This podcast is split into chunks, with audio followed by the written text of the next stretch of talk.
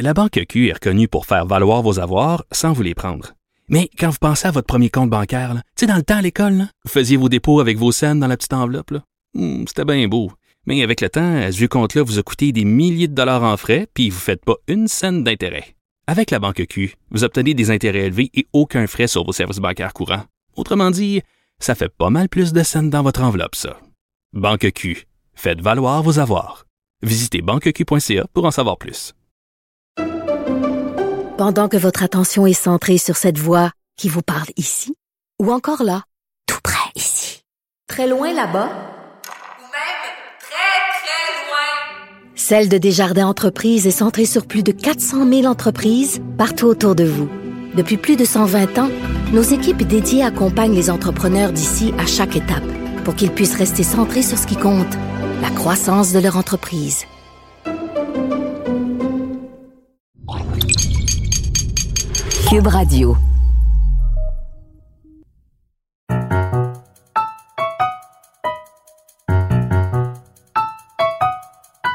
Ici Mathieu Boccoté et bienvenue aux Idées mènent le monde.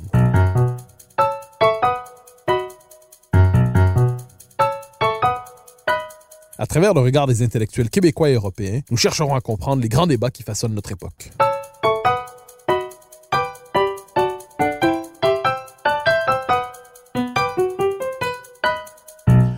Paul-François Paoli est une figure discrète, à mon avis trop discrète de la vie intellectuelle française. Journaliste voué à l'évolution de la vie des idées, il scrute leur mutation et leur affrontement, et s'est montré un analyste tout à fait perspicace des grandes mutations idéologiques des dernières décennies, qu'il a vues, devinées et analysées alors qu'elles étaient encore à leur premier moment, et que les figures autorisées de la pensée officielle ne parvenaient même pas à les imaginer. Qu'il s'agisse du conservatisme, de la mauvaise conscience occidentale, de la question identitaire, des travers de l'égalitarisme, de la crise de la gauche, il a multiplié les ouvrages où il dissèque l'esprit de l'époque. C'est un grand plaisir de le recevoir aujourd'hui aux Idées mènent le monde pour revenir sur les grands thèmes de sa pensée politique. Paul-François Paoli, bonjour. Bonjour. Paul-François Paoli, vous avez consacré un ouvrage à l'agonie intellectuelle de la gauche. Donc vous retracez l'hégémonie intellectuelle de la gauche pendant les dernières décennies, mais vous nous dites qu'aujourd'hui, cette hégémonie idéologique est compromise, que la gauche est agonisante intellectuellement. Pourtant, on a l'impression qu'elle domine quand même les grandes thématiques de la gauche, qu'il s'agisse aujourd'hui de la fluidité identitaire, du multiculturalisme, du refus de l'État-nation. On a l'impression qu'aujourd'hui, les grandes thématiques de la gauche demeurent dominantes. Est-ce qu'on a raison de croire, est-ce que vous avez raison de croire que l'hégémonie idéologique du progressisme a été véritablement fragilisée ces dernières années? Oui, D'abord parce que la gauche, ce qui définit historiquement la gauche, ça a été pendant très très longtemps la rupture avec le capitalisme. Ça, c'est pas contestable. Euh, la gauche en France, mais là je suis, c'est un débat franco-français. Quand je dis que la gauche agonise, je parle de la gauche française. Sur un plan idéologique et politique, la gauche aujourd'hui, elle est dans un état de morcellement et de destruction euh, assez étonnant. Si vous faites des sondages d'opinion, vous voyez que euh, Marine Le Pen et Macron qui n'est pas, qui est de gauche, si vous voulez, sur un plan sociétal, et pas de gauche sur un plan idéologique, qui, n'a rien à voir avec, une gauche de type, Mélenchon, par exemple. Euh, Macron, euh, disons le centre droit, le centre, Macron et Marine Le Pen et, la droite euh, républicaine, c'est aujourd'hui 75% du corps électoral français. Donc sur un plan sociologique électoral, la gauche la gauche historique, disons celle qui est représentée aujourd'hui par ce qui reste du Parti socialiste, les débris du Parti socialiste, les débris du Parti communiste et le mélanchonisme qui reste la force dominante de cette gauche historique, elle est très très mal en point. Il faut quand même se rappeler que euh, Mitterrand euh, a quand même été élu deux fois grâce à, ses talents de presse digitateur, mais à une époque où le Parti socialiste était quand même en majesté, parti qui aujourd'hui est devenu complètement euh, groupusculaire. Donc, il y a eu quand même une, une, énorme, une énorme, un énorme chambardement à gauche. Alors, vous avez raison, il y a eu un, une sorte de vase communicant. Les grandes, euh, les, grands, euh, les grandes thématiques de la gauche, c'était autrefois le monde ouvrier et les classes populaires. Eh bien, il y a, il y a eu des penseurs comme euh, Christopher Lash aux États-Unis ou Jean-Claude Michéa en France, ont très bien compris que dans les années 80, il y a eu un vase communicant, la gauche a renoncé à défendre les classes populaires et elle a renoncé à s'identifier au monde ouvrier, à la classe ouvrière. Il y a un mot, une sémantique qui est très très très intéressante là-dessus. En 1981, quand François Mitterrand prend le pouvoir, il y a des grandes manifestations dans toute la France, notamment à la Bastille, et les médias, les journalistes nous disent le peuple de gauche s'est rassemblé à la Bastille. Le peuple de gauche va se rassembler. Et c'est très intéressant parce qu'autrefois, la gauche, c'était le peuple. La gauche disait le peuple, le peuple ouvrier, le peuple, les classes populaires. Aujourd'hui, à partir des années 80, ça devient le peuple de gauche. Et qu'est-ce que c'est le peuple de gauche? C'est un peuple sans peuple. C'est un peuple sans classe populaire. C'est un peuple où les classes populaires ont disparu. Et on sait très bien aujourd'hui en France que le monde ouvrier, les ouvriers, puisque ouvrière c'est une notion complexe, mais les ouvriers votent, soit s'abstiennent, soit votent pour le Rassemblement national. Donc il y a eu une, une cassure sociologique très importante au niveau de l'électorat de la gauche. Par contre, là où vous avez raison, c'est que de même que les classes populaires ont déserté la gauche, de même que d'une certaine manière les grands penseurs prédominants en France ne se situent plus véritablement à gauche. Vous n'avez pas vu un grand intellectuel soutenir Mélenchon lors des dernières euh, présidentielles. Vous n'avez pas vu des grands intellectuels soutenir Benoît Hamon ou des gens comme ça. Donc, cette gauche-là, elle est en deuil de, penser. Elle est en deuil par rapport à l'individu. Par contre, par contre, elle est encore toute puissante au niveau d'un certain nombre d'institutions. Pourquoi? Mais parce qu'on est en France parce que l'éducation nationale a été totalement investie par cette idéologie depuis les années 60. Parce que le monde de la sociologie française le monde de l'université été totalement investi par cette idéologie et parce que c'est un lien organique. Parce que c'est, la gauche a un pouvoir organique dans un certain nombre d'institutions, l'éducation nationale et l'université, mais ce pouvoir organique ne représente pas du tout la société civile. Et c'est ça qui est malsain. C'est ça qui est extrêmement dangereux. C'est-à-dire que une idéologie, une pensée peut péricliter au niveau de la société civile. Elle peut devenir minoritaire au niveau de la société civile, mais rester très puissante au niveau d'un certain nombre d'institutions, comme l'éducation nationale, comme l'université. Et c'est comme cela que vous avez euh, effectivement des, des, des, des controverses et des débats extrêmement violents. C'est que vous avez des positions de pouvoir au CNRS, à l'université, dans l'éducation nationale, qui rendent impossible une alternative à la gauche, au monde du progressisme. C'est impossible, cette alternative. Et c'est ça qui crée le populisme. Le populisme, qu'est-ce que c'est? C'est une réaction viscérale, violente, par rapport à un déni de démocratie. À partir du moment où aucune alternative politique et intellectuelle n'est possible, n'est pensable, eh bien, vous avez le populisme, c'est-à-dire un, une réaction viscérale qui peut devenir très violente.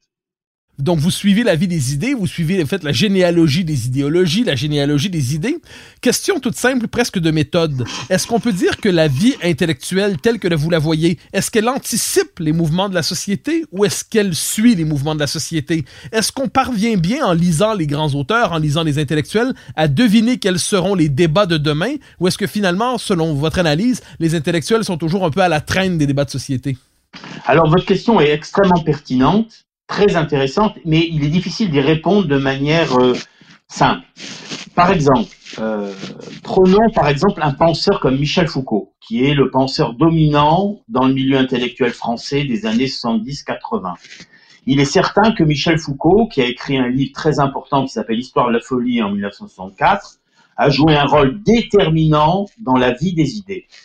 Mais au fur et à mesure que se sont développés un certain nombre de mouvements sociétaux, notamment de mouvements euh, militants homosexuels et militants gays, en particulier aux États-Unis sur les campus américains, eh bien, Michel Foucault est devenu un penseur extrêmement à la mode et on peut dire que ses derniers livres sont aussi une sorte de réponse à une demande sociétale. C'est-à-dire qu'il est difficile de savoir dans quelle mesure les intellectuels euh, oriente la vie, la vie euh, de la société. D'une certaine manière, il jette, il jette des graines, mais après, euh, les mouvements sociétaux euh, transforment leurs idées, leurs pensées en idéologie. C'est aussi le cas avec Bourdieu. Bourdieu est un penseur complexe, mais il y a une idéologie Bourdieu qui est qui nourrit aujourd'hui les mouvements sociétaux, les, les, les revendications égalitaires, le, le, refus de la hiérarchie euh, euh, le refus des examens, le refus de la notion de mérite, etc. En fait, on a le même problème qu'avec Marx et avec les penseurs marxistes. Au XIXe siècle, Marx a été un immense penseur, puis ensuite le marxisme est devenu une idéologie qui a transformé la société. On a un peu les mêmes, les mêmes phénomènes avec des penseurs comme Foucault et Bourdieu les années 70 et 80. Donc, une question très présente dans votre travail est celle du conservatisme. Et au cœur de la question du conservatisme, vous abordez souvent la question de l'identité, l'identité nationale, en expliquant qu'on ne saurait définir l'identité nationale simplement par des valeurs ou des principes, qu'elle doit inévitablement se définir par des mœurs, la culture, euh, de l'histoire. Euh, Est-ce que pour vous, conservatisme et identité nationale sont deux questions qui aujourd'hui sont fondamentalement liées?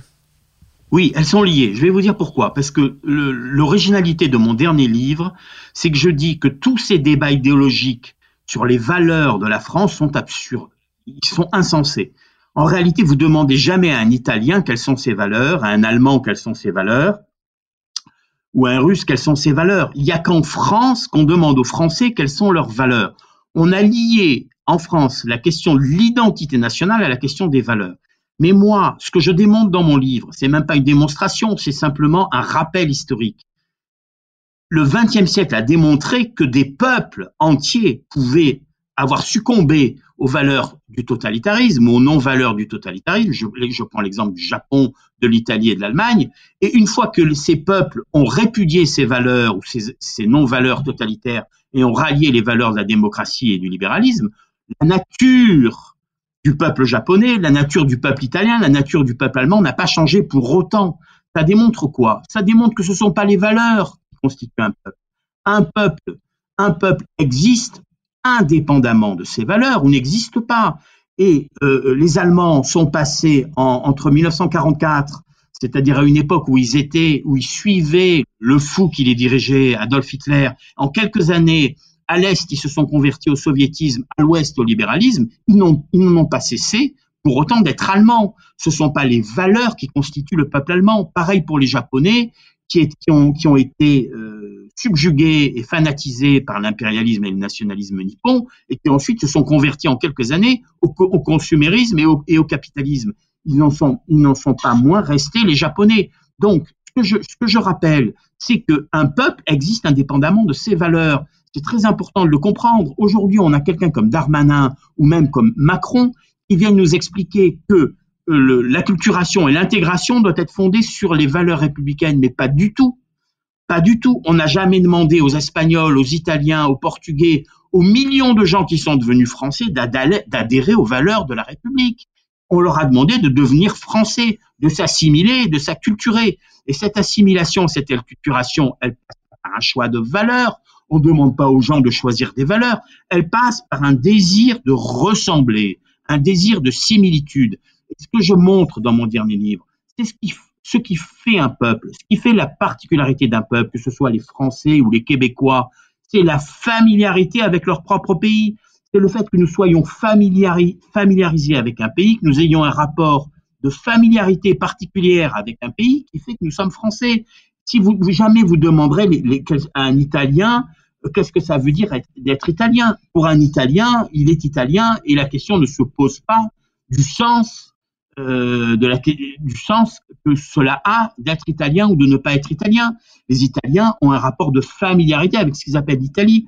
Nous, les Français, nous avons un rapport de familiarité avec ce qui s'appelle la France. Tout ça a été brouillé par le débat sur la République.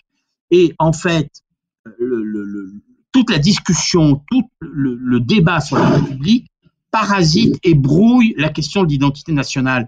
On sait très bien qu'en France, beaucoup de Français se fichent éperdument des valeurs de la République et ils sont français. Et vous pouvez adhérer philosophiquement aux valeurs de la République et, ne pas être français. J'en sais quelque chose, quelque chose, moi qui suis corse.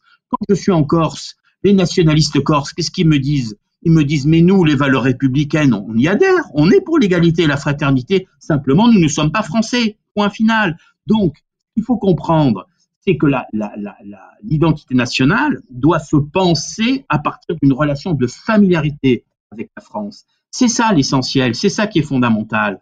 euh, 40% des Français, d'après des dernières, dernières études et derniers sondages, sont complètement indifférents aux valeurs républicaines. On est français par la généalogie, parce que vos parents sont français, et par les valeurs et par la familiarité que vous avez avec ce pays. Je discutais il n'y a pas longtemps avec un très grand philosophe qui s'appelle Jean-Luc Marion, avec lequel je, je suis en train d'écrire un livre. Il a vécu à Chicago, il a donné des cours, c'est un philosophe français les plus connus dans le monde, qui a donné des cours de philosophie à Chicago. Et quand il était à Chicago, qu'est-ce qui lui manquait de Paris et de la France? Il lui manquait les bistrots parisiens, il lui manquait les restaurants qui nous manquent aujourd'hui avec le confinement. Ça n'a rien à voir avec les valeurs républicaines, c'est la manière de vivre, ce sont les mœurs qui définissent un peuple. Et vous avez des Français de droite, des Français d'extrême droite, des Français de gauche, des Français d'extrême gauche, des Français qui sont royalistes ou des Français qui sont anarchistes, et qui sont tout autant français que les Français républicains. Vous comprenez ce que je veux dire? C'est là, à mon avis, l'essentiel du débat. La Banque Q est reconnue pour faire valoir vos avoirs sans vous les prendre. Mais quand vous pensez à votre premier compte bancaire, tu sais, dans le temps à l'école, vous faisiez vos dépôts avec vos scènes dans la petite enveloppe. Hmm, c'était bien beau. Mais avec le temps, ce compte-là vous a coûté des milliers de dollars en frais, puis vous ne faites pas une scène d'intérêt. Avec la banque Q, vous obtenez des intérêts élevés et aucun frais sur vos services bancaires courants. Autrement dit, ça fait pas mal plus de scènes dans votre enveloppe, ça. Banque Q, faites valoir vos avoirs. Visitez banqueq.ca pour en savoir plus. Pendant que votre attention est centrée sur vos urgences du matin, vos réunions d'affaires du midi, votre retour à la maison ou votre emploi du soir, celle de Desjardins Entreprises est centrée sur plus de 400 000 entreprises à toute heure du jour. Grâce à notre connaissance des secteurs d'activité et à notre accompagnement spécialisé, nous aidons les entrepreneurs à relever chaque défi pour qu'ils puissent rester centrés sur ce qui compte, le développement de leur entreprise.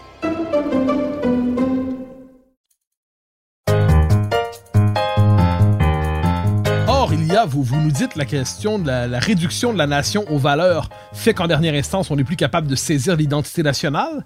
Lorsqu'on cherche à comprendre cette espèce de censure, ce tabou sur la nation, ce n'est pas sans lien avec un autre euh, sujet que vous avez abordé dans un de vos livres, c'est la culpabilité occidentale, c'est-à-dire cette espèce de réduction de l'identité nationale à euh, sa, sa, sa, possibilité destructrice. Donc l'espèce de culpabilité, le nous ne sommes pas coupables, dites-vous dans votre livre. Eh bien, est-ce qu'on peut dire qu'à certains égards, le sentiment d'une culpabilité ontologique de l'Occident l'a amené à vouloir toujours ramener euh, à la part la plus minimale qu'on puisse imaginer l'identité commune au point de ne plus pouvoir se définir autrement que par ses valeurs universelles Alors, justement, voilà, vous avez tout à fait raison, vous mettez le point sur l'essentiel.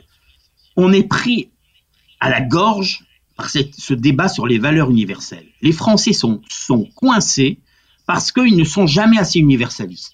Forcément, nous avons euh, trois principes liberté, égalité, fraternité, qui sont qui sont évidemment des principes universalistes.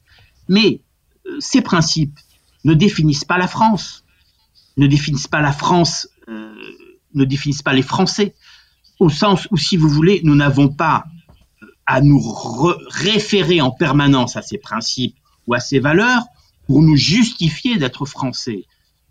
En permanence, il y a un tribunal qui s'érige et qui juge les Français en fonction de ces valeurs qui ont été édictées entre 1990 et 1793, entre 1790 et 93.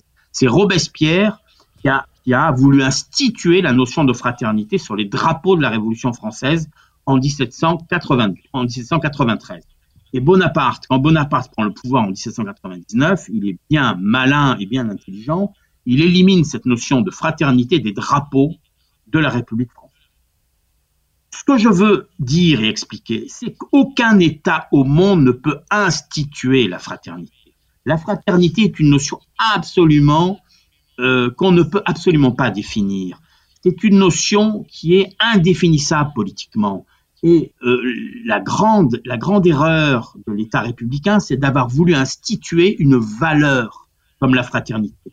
De même, la valeur égalité, personne ne sait la définir. Si on est libéral, on définit l'égalité à partir de l'égalité de droit. Si on est marxiste, on définit l'égalité à partir de l'égalité de ressources. Si on est euh, conservateur, par exemple chrétien ou catholique, on va considérer que les hommes sont semblables et que donc il y a une égalité ontologique entre les hommes. Et ça ne veut pas dire une inégalité de ressources dans la société, une société égalitaire. Jean-Paul Sartre n'avait pas tort quand il disait que les la seule société qui pouvait instituer véritablement, concrètement, l'égalité et la fraternité, c'était la société communiste.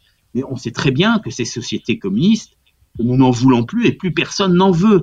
Par conséquent, au fond, nous, les Français, nous sommes pris à la gorge par une sorte de chantage permanent.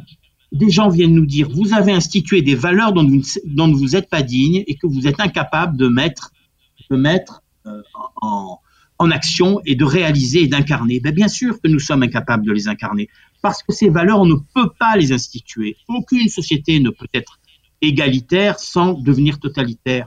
Et aucune société ne peut être absolument fraternelle sans être totalitaire. C'était le projet de Saint-Just d'instaurer la fraternité dans une société française qui devait, qui évoquait pour lui, qui devait être dans l'affiliation de Sparte.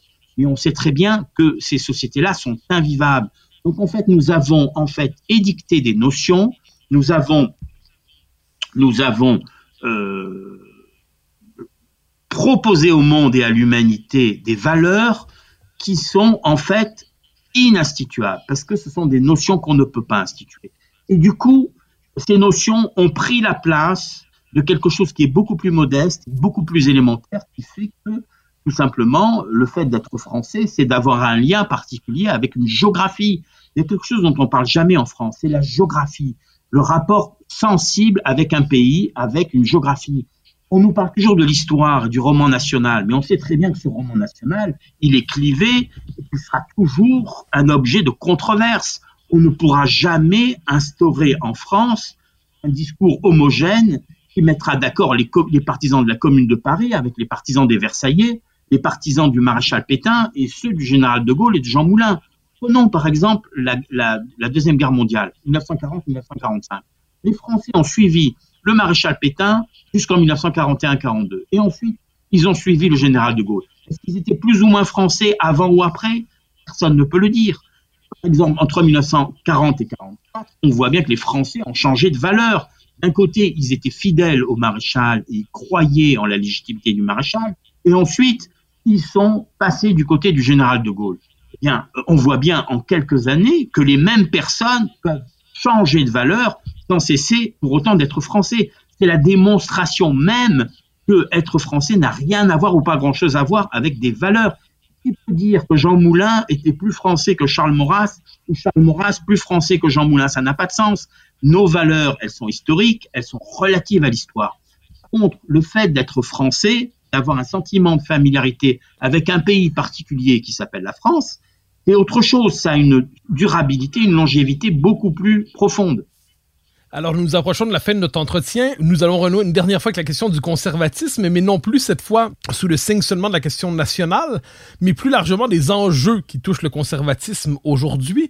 Alors, dans, vos euh, mémoires, en quelque sorte, Confession d'un enfant du demi-siècle, vous retracez votre parcours intellectuel vers le conservatisme. Vous nous avez, euh, vous avez évoqué donc les raisons qui vous y conduisaient. Que représente pour vous aujourd'hui le, socle intellectuel du conservatisme? Sur quel socle un conservatisme euh, adapté à notre temps, qui ne soit pas euh, nostalgie réactionnaire ou quoi que ce soit, sur quel socle peut-il se construire? Alors, il peut et il doit se construire sur euh, un fait historique. La dynamique de la Révolution française, d'une certaine manière, euh, est achevée. C'est-à-dire que de très grands penseurs au XIXe siècle, je pense à Alexis de Tocqueville, je pense au XXe siècle à Ortega y Gasset, un très grand philosophe espagnol qui a écrit un livre extraordinaire qui s'appelle La révolte des masses. C'est-à-dire que les idéaux de générosité, de fraternité de la Révolution française ont été totalement détournés par ce que j'appellerais les forces du ressentiment. D'une certaine manière, le conservatisme doit se fonder sur l'anthropologie. Vous savez, euh, le général de Gaulle disait, c'est la culture qui commande. Et il disait aussi, euh, derrière, sous les victoires de, Alexandre, il y a la pensée d'Aristote. Aristote qui était le professeur d'Alexandre. La droite, pour reconquérir le pouvoir, doit être capable de se penser elle-même. Et je parle ici, j'évoque une droite de rupture. Pas la droite réformiste d'Édouard Philippe ou de Bruno Le Maire. La droite réformiste veut simplement aménager le progressisme. Elle veut aménager le progressisme, mais elle va être happée par le progressisme Parce que la logique du progressisme, c'est une logique qui vous, inclut, qui vous intègre et qui vous empêche d'être indépendant. C'est une logique très puissante et très hégémonique. Si la droite veut exister, il faut qu'elle rompe avec le logiciel progressiste. Elle doit retrouver le conservatisme. Un conservatisme à la française est d'abord d'abord être fondé sur un principe, sur des notions d'anthropologie, savoir que l'être humain n'est pas un être flexible, indéfiniment flexible. Et là-dessus, le conservatisme doit se dissocier un peu du libéralisme, ou d'un tout libéral, ou d'une vision intégralement libérale, qui considère que l'être humain est avant tout un individu. Eh bien non, l'être humain, selon, selon les conservateurs, c'est d'abord quelqu'un, c'est d'abord un individu qui est lié à autrui, qui est lié aux autres, qui est lié à un pays, qui est lié à sa communauté d'origine, qui est lié à ses communautés d'affinité. Il y a un penseur conservateur qui est peu connu en France, mais qui est très important aux États-Unis, c'est McIntyre. Aldesai McIntyre, qui est un penseur d'origine écossaise que vous connaissez, et qui a écrit un livre formidable qui s'appelait, qui a été publié en 1986 au Presse universitaire de France, qui s'appelait Après la vertu. Et il montrait que la démocratie occidentale, la démocratie libérale occidentale, ne pouvait pas ne pas évoluer vers une forme de relativisme intégral. À partir du moment où la notion de vérité devient purement privée, euh, devient purement individuelle, à partir du moment où la, la notion de vertu et finalement devient une notion totalement euh, réactionnaire ou ringarde, eh bien il n'y a plus de bien commun.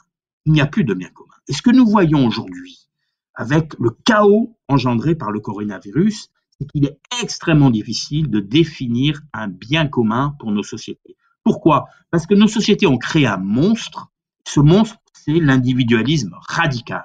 Alors personnellement, je l'ai expliqué dans mon livre, dans mes confessions, personnellement, je suis individualiste. Je suis un individualiste. On peut être conservateur et individualiste. Mais être individualiste, c'est pas être, c'est pas considérer que l'individu, que tout individu a le droit de créer ses propres valeurs. Si on va dans ce sens-là, on va vers une, dans le sens d'une relativisation, d'un relativisme absolu, d'un relativisme radical, qui se traduira par la guerre de tous contre tous. Et l'idée que euh, de la dynamique des droits, la dynamique infinie des droits va dans ce sens-là. Tout le monde revendique des droits de manière mimétique et c'est infini. Ça va jusqu'à l'infini. C'est-à-dire que tout le monde aujourd'hui est en droit de dire mais moi aussi je suis victime. Moi aussi par exemple si on me voit comme quelqu'un d'obèse, ben je vais demander, euh, je vais défendre les droits des obèses à être représentés, à être visibles dans la société et ainsi de suite pour toutes les minorités, pour tous ceux qui se sentent minorisés, qui sont victimes. Donc le conservatisme, ça doit être un socle qui résiste à cette tendance-là et c'est le travail de tous les intellectuels d'aller dans ce sens. Et c'est dans ce sens-là que la droite en France, mais je parle de la droite en France, mais ça peut concerner d'autres pays, euh, doit travailler. Je pense que quelqu'un comme Brian Johnson en Angleterre va dans ce sens. Et je pense qu'il faut absolument qu'il émerge dans le paysage politique français un homme qui aille aussi dans ce sens. Donc le conservatisme, c'est d'abord des principes qui sont anthropologiquement fondés. Euh, vous avez dans votre livre Confession d'un enfant du demi-siècle raconté votre évolution intellectuelle. Vous avez raconté, je l'ai dit, votre parcours vers le conservatisme. Vous nous dites dans la précédente, euh, dans votre précédente réponse que le conservatisme doit s'asseoir sur une base anthropologique. Il ne peut pas être une simple idéologie. Il doit reposer sur une certaine conception de l'être humain. Est-ce que vous croyez que le conservatisme, on comprend qu'il doit pour vous renaître. Croyez-vous qu'il peut renaître intellectuellement et politiquement en France et plus largement en Occident dans les prochaines années? Ou est-ce un espoir euh, teinté d'un pour ne pas dire un espoir désespéré. C'est un espoir désespéré, mais je pense que euh, c'est un espoir désespéré, mais c'est une question vitale. C'est une question vitale. C'est-à-dire, la question du conservatisme, c'est qu'est-ce qu'il y a à conserver? Évidemment, c'est une question qui concerne d'abord la droite. Euh, ce qui a à conserver, c'est nos héritages civilisationnels. Euh, Qu'est-ce que c'est qui menace nos héritages civilisationnels aujourd'hui? Eh bien, tout le monde le sait. Ce qui menace nos héritages civilisationnels, c'est euh, en particulier le dynamisme d'un islam radical qui euh, a comme terreau une immigration qui est euh, qui semble irrésistible. Donc ça, c'est le problème de tous les pays occidentaux. Et là, c'est pas mon opinion, c'est pas c'est pas l'opinion de Paul-François Paoli. Euh, l'historien Stephen Smith a montré que l'immigration africaine allait euh, décupler et allait euh, investir l'Europe d'une manière extrêmement importante. C'est un tabou politique, c'est un tabou idéologique, parce que nous sommes pris en tenaille, nous sommes sous la coupe du chantage victimaire lié à la colonisation, au racisme, etc. Mais en tant qu'Européens, est-ce que nous avons le droit, puisque tous les peuples ont ce droit, euh, ont le droit d'hériter de euh, nombre de d'héritage et civilisationnel. Ce droit, il est reconnu pour les Africains, il est re- reconnu pour les Arabo-musulmans, il est reconnu pour les peuples euh, d'Extrême-Orient, il est reconnu pour les Chinois, pour les peuples de l'E- de- de- de- de- de l'extrême-orient asiatique. À quel titre, nous, Européens, n'aurions-nous le droit que d'avoir des valeurs démocratiques? Et c'est là que l'Europe a véritablement péché. C'est là que l'Europe a véritablement fait fausse route. La construction européenne, c'était l'occasion pour l'Europe de rappeler un certain nombre de principes, un certain nombre d'héritages civilisationnels qui constituent l'Europe.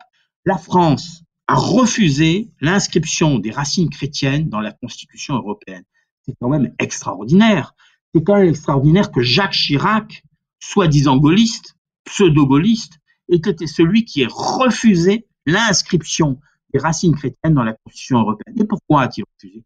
Pour ne pas offusquer nos amis de l'immigration musulmane, de culture musulmane. Voilà, voilà, je vous donne un exemple concret de démission de lâcheté intellectuelle et morale. Donc, effectivement, la droite française, dans quel sens doit-elle être conservatrice? Pas dans le sens d'un conservatisme social pour défendre des intérêts, des intérêts matériels de ce qu'on appelait autrefois la bourgeoisie, pour défendre simplement notre droit à perdurer dans notre être.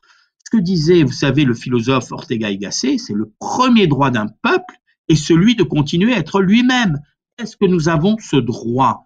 Ou est-ce que nous avons comme droit que celui d'avoir des valeurs universelles qui peuvent servir demain à nos ennemis pour nous subvertir et pour, euh, et pour se servir de ces valeurs comme d'un cheval de Troie à l'intérieur des, des sociétés occidentales. Paul-François Paoli, je vous remercie pour votre passage aux idées mènent le monde et j'invite les gens à lire vos, euh, en fait, vos nombreux livres. Parmi ceux-là, j'en nomme quelques-uns. Confession d'un enfant du demi-siècle, La France sans identité et Nous ne sommes pas coupables. Et il y en a plusieurs autres, mais je ne peux pas tous les nommer. Mais quoi qu'il en soit, merci infiniment pour votre passage aux idées mènent le monde. Merci, merci à vous, merci infiniment.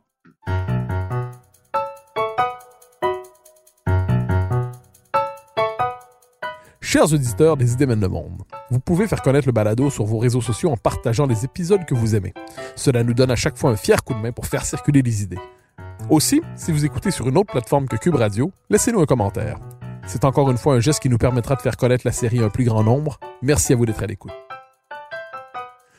Vous pouvez me suivre sur Twitter et sur Facebook. Vous pouvez également lire mes chroniques chaque mardi, mercredi, jeudi et samedi dans le Journal de Montréal. Vous pouvez également m'écouter chaque semaine à la Joute et sur Cube Radio tous les jours à 10h à l'émission de Richard Martineau. Animation et recherche, Mathieu Bocoté. Réalisation, Anne-Sophie Carpentier. Une production Cube Radio.